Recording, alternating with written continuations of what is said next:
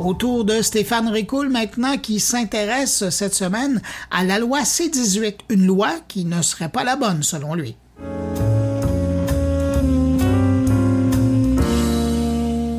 Je ne me ferai sans doute pas beaucoup d'amis avec ce billet, mais je suis convaincu que, porté au nu par les médias qui ne jouent pas leur rôle dans cette affaire en se laissant aveugler par leurs biais, la loi C-18 n'est pas la loi qu'il fallait écrire. Petit rappel si nécessaire sur ce qu'est le projet de loi C18 sur les nouvelles en ligne.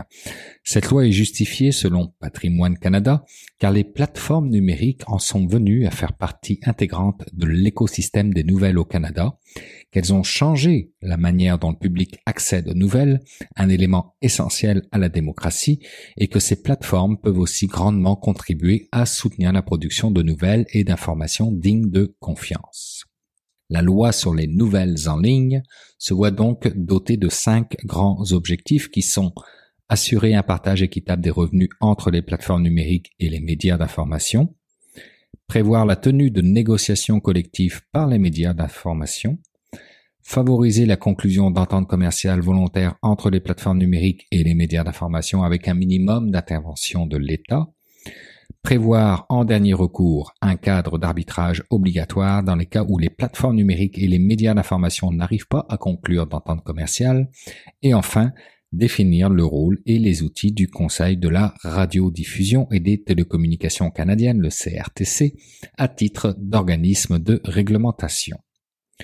Déjà là, je suis sceptique quant au premier de ces objectifs qui, d'un point de vue purement business, n'a aucun sens pour moi assurer un partage équitable des revenus entre les plateformes numériques et les médias d'information. Franchement, c'est quoi l'idée? Dans quel monde avons-nous déjà vu qu'une entreprise privée, parce qu'une loi l'y oblige, partage ses revenus avec ses fournisseurs. Car faut pas se faire idée ici, quand un média de masse partage un lien vers un de ses articles sur une plateforme, il se comporte comme un fournisseur de contenu dans le cas présent face à un client, la plateforme ici, qui a la responsabilité de diffuser le tout. Un équipementier fait de même avec un fabricant d'avions, qui fait de même avec une compagnie aérienne. Y a-t-il un partage équitable des revenus entre eux? Je vous laisse répondre par vous-même. Mais là où il doit y avoir vraiment quelque chose qui m'échappe dans cette loi, que mon cerveau n'est pas capable de comprendre, c'est quand je lis que parmi les quatre résultats attendus, il y a la viabilité de l'écosystème des nouvelles au Canada et la préservation de l'indépendance de la presse. En gros, ce que l'on dit ici, c'est que pour être viable, l'écosystème des nouvelles au Canada doit être biborné par des plateformes plutôt que de les inciter à comprendre comment devenir autonomes en matière de génération de revenus et que leur indépendance passe par des liens d'affaires portant donc sur un partage de revenus. Euh, allez où l'indépendance dans tout ça? Lien d'affaires, échange d'argent, négociation, entente commerciale, arbitrage, il n'y a rien dans cette loi-là qui me laisse présager qu'il y aura une indépendance de la presse. Business is business, that's it. Sérieusement, encore une fois, selon moi, on vient de dépenser temps, énergie et argent public dans l'écriture d'une nouvelle loi qui ne fait que prouver qu'on n'a toujours rien compris comment l'économie numérique fonctionnait. Cette économie numérique s'est créée son indépendance sans avoir besoin d'une loi quelconque, elle nous l'impose à présent. Elle nous l'impose non pas en tant qu'entreprise, mais en tant que modèle d'affaires. Et c'est là précisément que nous livrons présentement la mauvaise bataille. On s'attaque aux entreprises, soit les plateformes, plutôt que s'attaquer au modèle d'affaires, soit l'économie de plateforme.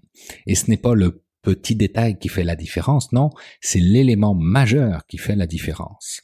Alors si Patrimoine Canada souhaite redonner son indépendance au monde de la presse, l'amener à retrouver sa viabilité financière, c'est en l'accompagnant dans sa transformation qu'il le fera, pas en quêtant auprès des entreprises les plus riches dans cette nouvelle économie. Le monde des médias avait atteint un niveau de maturité dans un marché économique traditionnel qui faisait en sorte que l'industrie au complet était très rentable.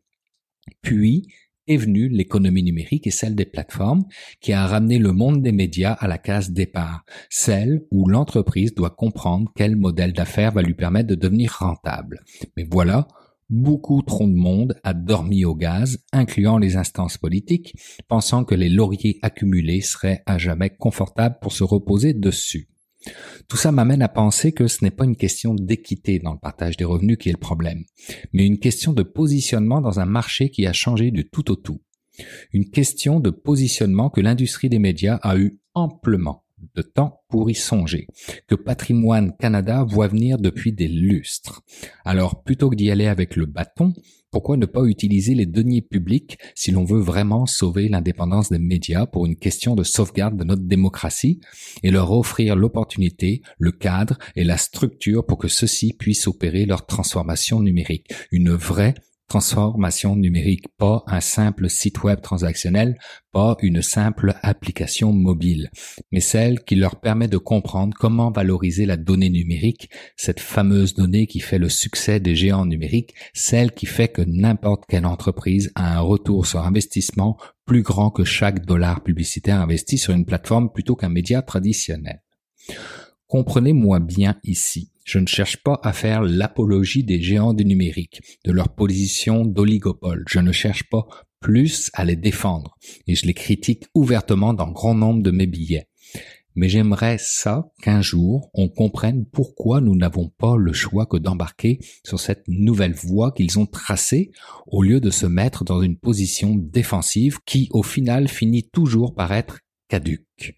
Je vous donne le fond de ma pensée et j'arrête là, promis, mais au lieu de chercher à assurer un partage équitable des revenus entre les plateformes numériques et les médias d'information, tels qu'on peut le lire dans C18, je pense qu'il aurait été beaucoup plus pertinent de chercher à assurer un partage équitable des données numériques entre les plateformes numériques et les médias d'information et de laisser la bataille se jouer sur qui en fera la meilleure des valorisations.